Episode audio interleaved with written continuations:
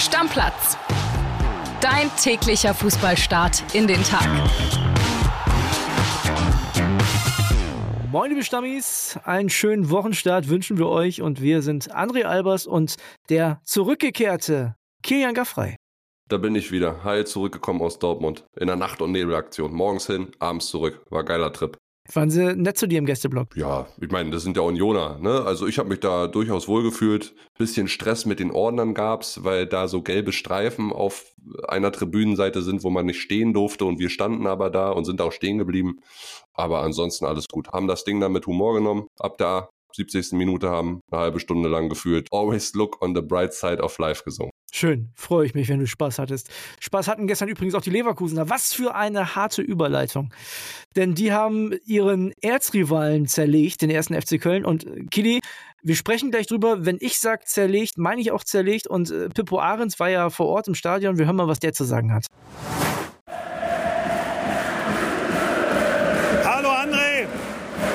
3 zu 0 gewinnt Bayer Leverkusen das Rhein-Derby gegen den ersten FC Köln. Es war eine Machtdemonstration der Werkself.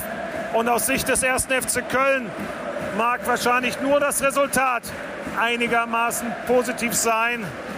Denn Marvin Schwebe, der überragende Kölner auf dem Platz, bewahrte dem ersten FC Köln hier vor einem Debakel. Parierte vier, fünf ganz, ganz starke Bälle der Leverkusener. Es hätte für den ersten FC Köln wirklich ganz übel ausgehen können.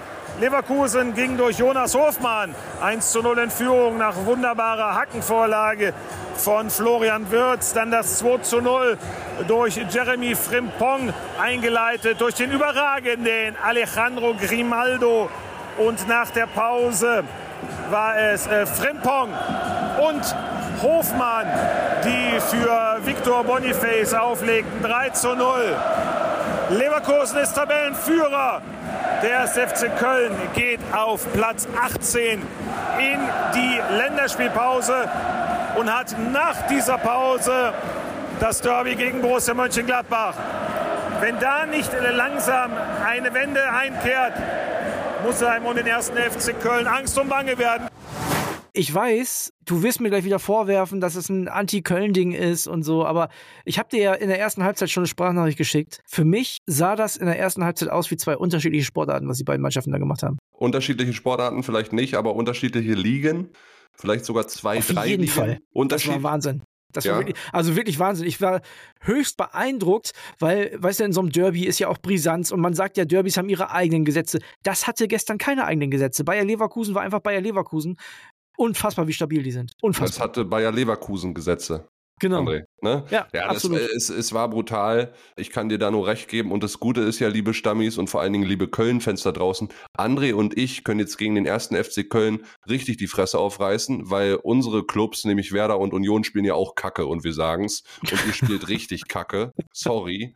Aber wie ihr euch da habt auseinanderleben lassen, das ist ja bodenlos. Tabellenletzter ein Punkt aus sieben Spielen. Dieses 1 zu 0 von Jonas Hofmann, wie die sich da durchkombiniert Boah. haben. Der Würz mit der Hacke noch. Also das war ja, das war ja Beleidigung. Und sorry, Steffen Baumgart, wenn es gerade sportlich nicht so läuft, vor zwei, drei Wochen vielleicht nicht die Klappe so weit aufreißen und sagen, ja, wir sind der große Club. Und Ihr seid momentan klitze, klitze klein. Also ich muss ja ehrlicherweise sagen, Ende erster Halbzeit, ne, also in der Nachspielzeit der ersten Halbzeit, da hat der FC ja noch zwei richtig dicke Chancen gehabt. Stell dir mal vor, da geht's mit 2-1 in die Kabine. Dann hätte ich die zweite Halbzeit gern gesehen, weil das hätte den kompletten Spielverlauf auf, auf den Kopf gestellt. Normalerweise muss 4-0 zur Halbzeit stehen. Ja, hundertprozentig. Es ist auch krass, dass dann der junge Martell so irgendwie ein, zwei Chancen hat, so als Sechser, der beste Spieler bei Köln. Sorry, Davy Selke, sorry, Florian Kainz. Wo ist denn der Florian Kainz der letzten Saison, der so geile Standards geschlagen hat, der so selbstbewusst auch agiert hat und Dirigent gespielt hat im Mittelfeld? Da ist ja gar nichts von da. Die lassen sich ja alle gegenseitig nur runterziehen. Ja, und da muss man dann vielleicht tatsächlich doch ein bisschen Steffen Baumgart wieder in Schutz nehmen. Paccarada war sicherlich ein solider Zweitliga-Verteidiger, ist aber nicht Jonas Hector.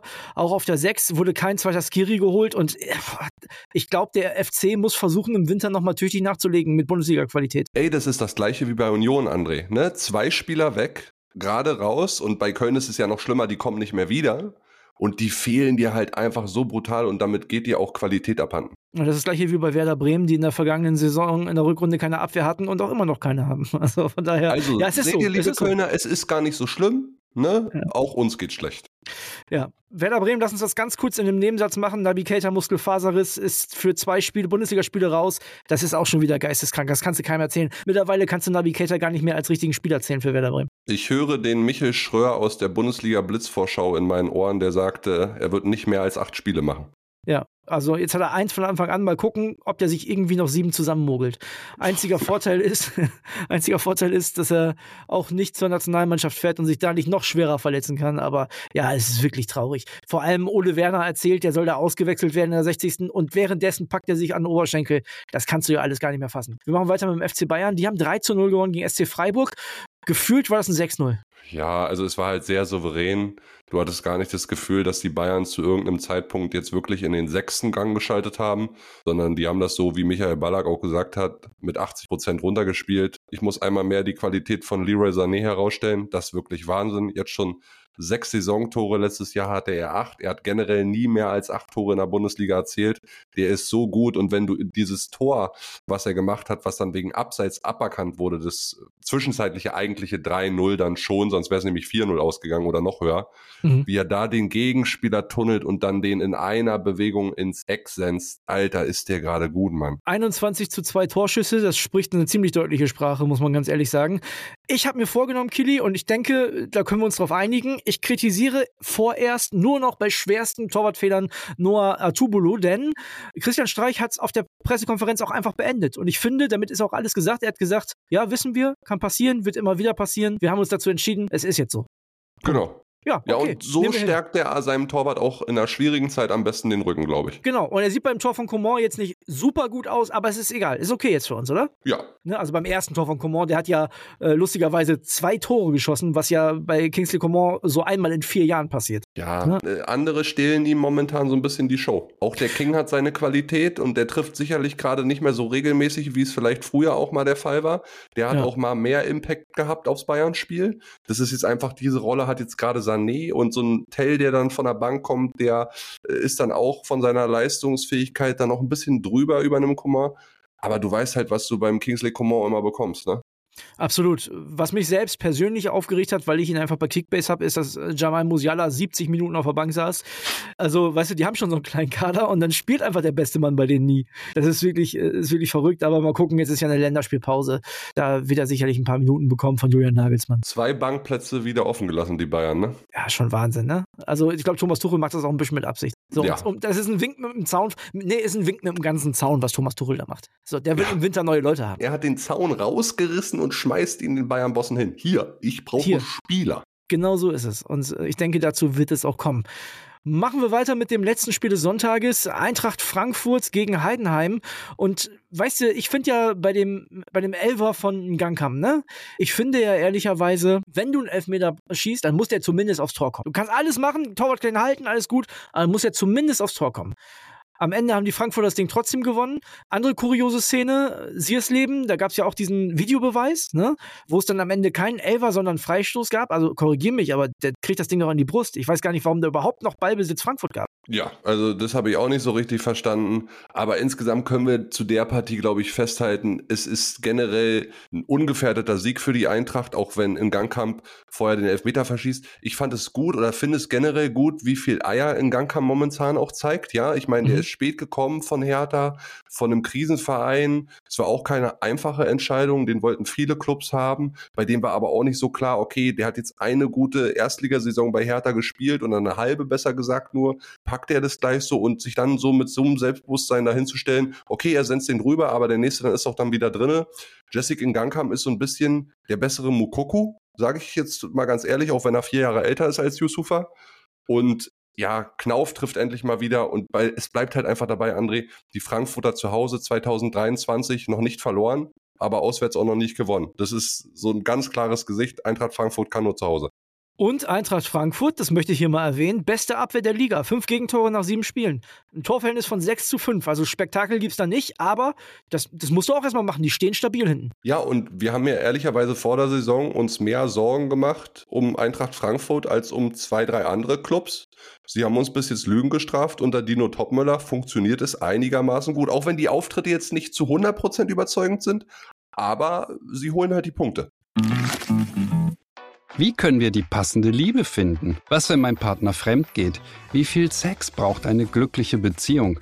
Vor uns ist kein Thema sicher. Mein Name ist Anna Peinelt. Und ich heiße Christian Thiel. Wir sind Single- und Paarberater und sprechen in unserem Podcast Die Sache mit der Liebe jede Woche über Themen, die jeden von uns beschäftigen. Anna und ich teilen unsere Erfahrungen mit euch, geben Tipps und Ideen. Und wir gehen auf eure Fragen ein. Die Sache mit der Liebe könnt ihr jeden Montag hören. Wir freuen uns auf euch. Bevor wir beide, Kili, gleich auf die zweite Liga gucken, was wir ja am Montag immer ganz gerne machen, nochmal ganz kurz, wenn du den Bundesligaspieltag jetzt so kurz vor der zweiten Länderspielpause Re Revue passieren lässt, Hast du ein Fazit? Hast du irgendwelche großen Schocker? Irgendwas, wo du sagst, das überrascht mich? Ja, auf der einen Seite, dass der VfB Stuttgart es dann doch so deutlich macht, nach einem 0 zu 1 Halbzeitrückstand gegen Wolfsburg 3 zu 1 zu gewinnen, war schon ein starkes Stück, auch wenn viel natürlich wieder an Girassil liegt. Diese 13 Tore sind ja abnormal. Ja, völlig Wahnsinn. Also das gefällt mir richtig gut. Leverkusen, Alter, die werden wirklich ein richtig ernstzunehmender Meisterschaftskonkurrent für Bayern München. Stand jetzt schlagen die Bayern München aus meiner Sicht. Also die haben auch beide jetzt mittlerweile schon 23 Tore. Die haben exakt gleiches Torverhältnis, 23 zu 6. Da kannst du mal sehen, früher war es ja immer so, dass die Bayern zumindest im Torverhältnis 15, 16, 17 Tore weg waren. Nee, Leverkusen ballert mit. Das, äh, die kennen da nichts. Ja, das finde ich richtig, richtig stark. Also was ich gut finde, die Top 4 und da ist ja momentan auch noch der VfB Stuttgart drin. Ich habe es ja gestern im Podcast gesagt, da wird es die Wochen der Wahrheit ja jetzt erst noch geben. Die lassen nicht abreißen. Also sind zwei Punkte zwischen dem vierten und dem ersten. Das ist schon mal sehr, sehr gut. Ne? Leipzig hat mich so ein bisschen enttäuscht jetzt. Ist ja klar, wenn man Bochum zu Hause nicht schlägt, dass, dass, dass das enttäuschend ist. Übrigens Grüße an alle VfL-Stammi. Ich habe euch den Punkt wieder gerne besorgt. Ne? Das war so krass, muss ich ehrlicherweise sagen. Ich möchte nochmal nach unten gucken. Ich finde, es gibt viel Diskussionspotenzial jetzt in dieser Länderspielpause. Da haben viele Vereine viel Zeit nachzudenken, ob ihr Trainer noch der richtige ist oder nicht. Ich gucke nach Köln, ich gucke nach Mainz, ich gucke vor allem auch nach Augsburg. Das könnte sogar sein, dass der vor der Länderspielpause jetzt noch fliegt. Und ich gucke auch nach Bremen und nach Gladbach. Und ich bin sehr gespannt, ob es dann noch neben Augsburg einen zweiten gibt mit einem schnellen Finger oder ob die echt jetzt noch die Länderspielpause quasi verschenken, dann einmal verlieren und dann Trainer rausschmeißen. Ja, das ist eine gute Frage. Aber ich hoffe natürlich, dass Augsburg äh, Maaßen rausschmeißt, weil das war mein Tipp in der Kicktipp-Runde mit unseren Stammis. Ja, wir hoffen das nie, Killy, ne? Wir hoffen das Doch, für den ich hoffe Menschen. Das. Ich will ja Ach, Punkte haben. Okay, ja, alles klar. Kann ich, nicht, Ich- kann ich nichts das. gegen sagen. Sorry, Ja, kann ich nichts gegen sagen. ich bin da Ähm, ehrlich. Ja, okay, okay. Ich akzeptiere das. Weg ich, mit dem jetzt. Los. Ich, ak- ich akzeptiere deine Ehrlichkeit. Lass uns doch kurz auf die, oh mein Gott, lass uns doch kurz auf die zweite Liga gucken. Äh, Freitagabend Lautern das Spitzenspiel gewonnen gegen Hannover. Die marschieren auch in Richtung Aufstiegskampf. Habe ich vor der Saison nicht so gedacht. Ich dachte, die wird ein schweres zweites Jahr. Habe ich dir aber vor zwei, drei Wochen auch hier exklusiv in Stammplatz erzählt, mein Lieber. Auch mal vertrauen. Das stimmt, das stimmt. Äh, Düsseldorf last minute den Sieg verschenkt gegen Daniel Thunes alte Liebe gegen den VfL Osnabrück. Da gab es ein 1-1. Am Samstag hatten wir dann Wien Wiesbaden gegen den HSV noch als Highlight rauszupicken, wo Laszlo Benisch das Ding an die Latte knallt in der Nachspielzeit. Sonst hätten hätten die Hamburger dann noch drei Punkte mitgenommen. War auch wieder so typisch HSV. Und wir müssen auf jeden Fall rausheben, bevor wir gleich noch zu, zu dem Spiel der Spieler an diesem Wochenende kommen. St. Pauli rasiert Nürnberg vom Millantor 5 zu 1.